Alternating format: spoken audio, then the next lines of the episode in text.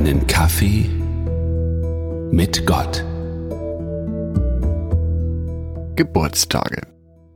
Die sind in der christlichen Welt in einigen Bereichen ja gar nicht so unumstritten. Einige Glaubensgemeinschaften lehnen Geburtstage schlichtweg ab. Sie werden gar nicht gefeiert. Wieso eigentlich? Werfen wir dazu einmal einen Blick in die Bibel. In der Tat finden sich in der Konkordanz nur sehr, sehr wenige Einträge zum Thema Geburtstag. Einer davon findet sich im Alten Testament.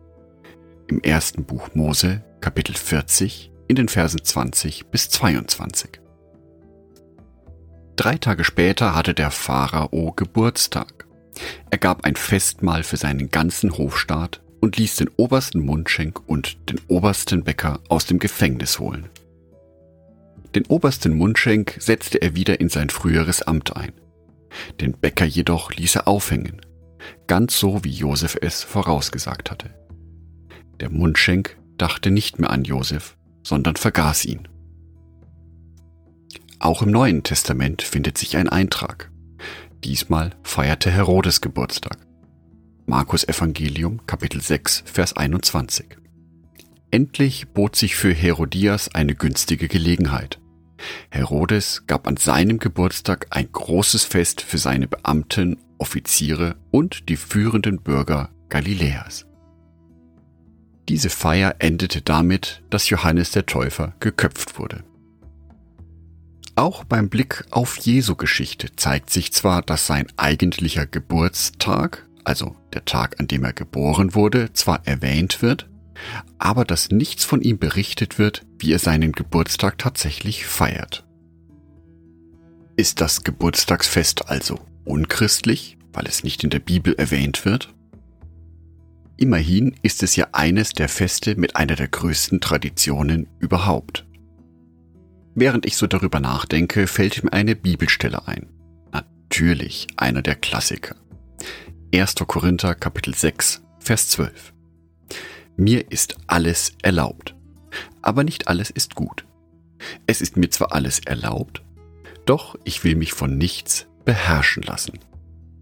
Natürlich ist dies die Standardstelle für Christen, wenn es darum geht, Verbote zu umgehen.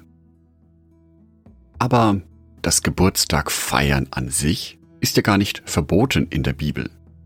Es gibt keine einzige Reinheitsvorschrift oder kein einziges Gebot, in dem eine Geburtstagsfeier ausdrücklich verboten wäre. Die Bibel äußert sich einfach nicht dazu. Genauso wenig übrigens, wie sich die Bibel dazu äußert, sich die Zähne zu putzen oder zu duschen. Trotzdem würde keiner von uns es als unbiblisch oder unchristlich bezeichnen, sich die Zähne zu putzen. Daher stellt sich für mich die Frage, warum feiere ich meinen Geburtstag? Geht es dabei nur um mich, dass ich viele Geschenke bekomme, dass ich viele Anrufe bekomme? Der eigene Geburtstag kann ganz bewusst ein Fest des Lebens werden. Ein Fest, das mir dieses Leben geschenkt wurde. Ein Leben, das so unglaublich wertvoll ist. So wertvoll und großartig, dass es in Psalm 8, Vers 6 wie folgt beschrieben wird. Denn du hast ihn, den Menschen, nur wenig geringer als Gott gemacht und ihn mit Ehre und Herrlichkeit gekrönt. Ja, dessen kann man sich täglich bewusst sein. Aber sich ganz intensiv und besonders an einem Tag im Jahr dafür die Zeit zu nehmen, ist noch etwas ganz anderes. So kann ich mir an meinem Geburtstag bewusst machen, wie groß das Geschenk von Gott ist, mir dieses Leben hier zu schenken. Ich kann mir bewusst machen, wer dazu beigetragen hat, dass ich überhaupt auf diesem Planeten hier sein darf. Danke Mama, danke Papa. So kann die eigene Geburtstagsfeier zum Fest des Lebens werden. Ein Fest der Freude. Ein Fest des Lebens. Ein Leben, das mir von Gott geschenkt wurde. Psalm 36, Vers 10. Denn du bist die Quelle des Lebens und das Licht, durch das wir leben. Ich wünsche mir heute, dass ich diesen Geburtstag feiern kann.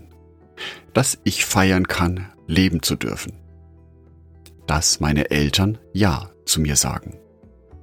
Ich will feiern, dass Gott Ja zu mir sagt. Über alle Schmerzen und Verletzungen hinweg. Das Leben ist wertvoll. Der Geburtstag ist der Tag im Jahr, wo das ganz bewusst gefeiert werden kann. Angedacht von Jörg Martin Dornert.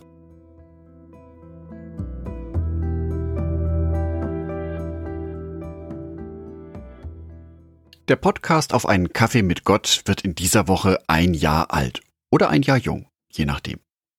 Dazu gibt es ein Gewinnspiel. Schreibt mir einfach, wie viele Folgen bislang mit dem Podcast veröffentlicht wurden. Hört dazu in meine Sendung vom Sonntag, dem 18. April rein und schickt mir die Antwort per Mail an kaffeemitgott.web.de über das Kontaktformular meiner Homepage oder über Instagram. Ein herzliches Dankeschön an alle meine Patreons, die es mir ermöglichen, weiterhin den Podcast auf einen Kaffee mit Gott zu produzieren. Herzlichen Dank an Sonitschka und an Andreas Pfeiffer. Auf Patreon kannst du mich bereits mit einem Euro monatlich unterstützen. Oder du lässt mir ein paar Sterne da. Das sagt dem Algorithmus nämlich, dass dies ein guter Podcast ist und wird so mehr Menschen angezeigt. Vielen Dank schon vorab.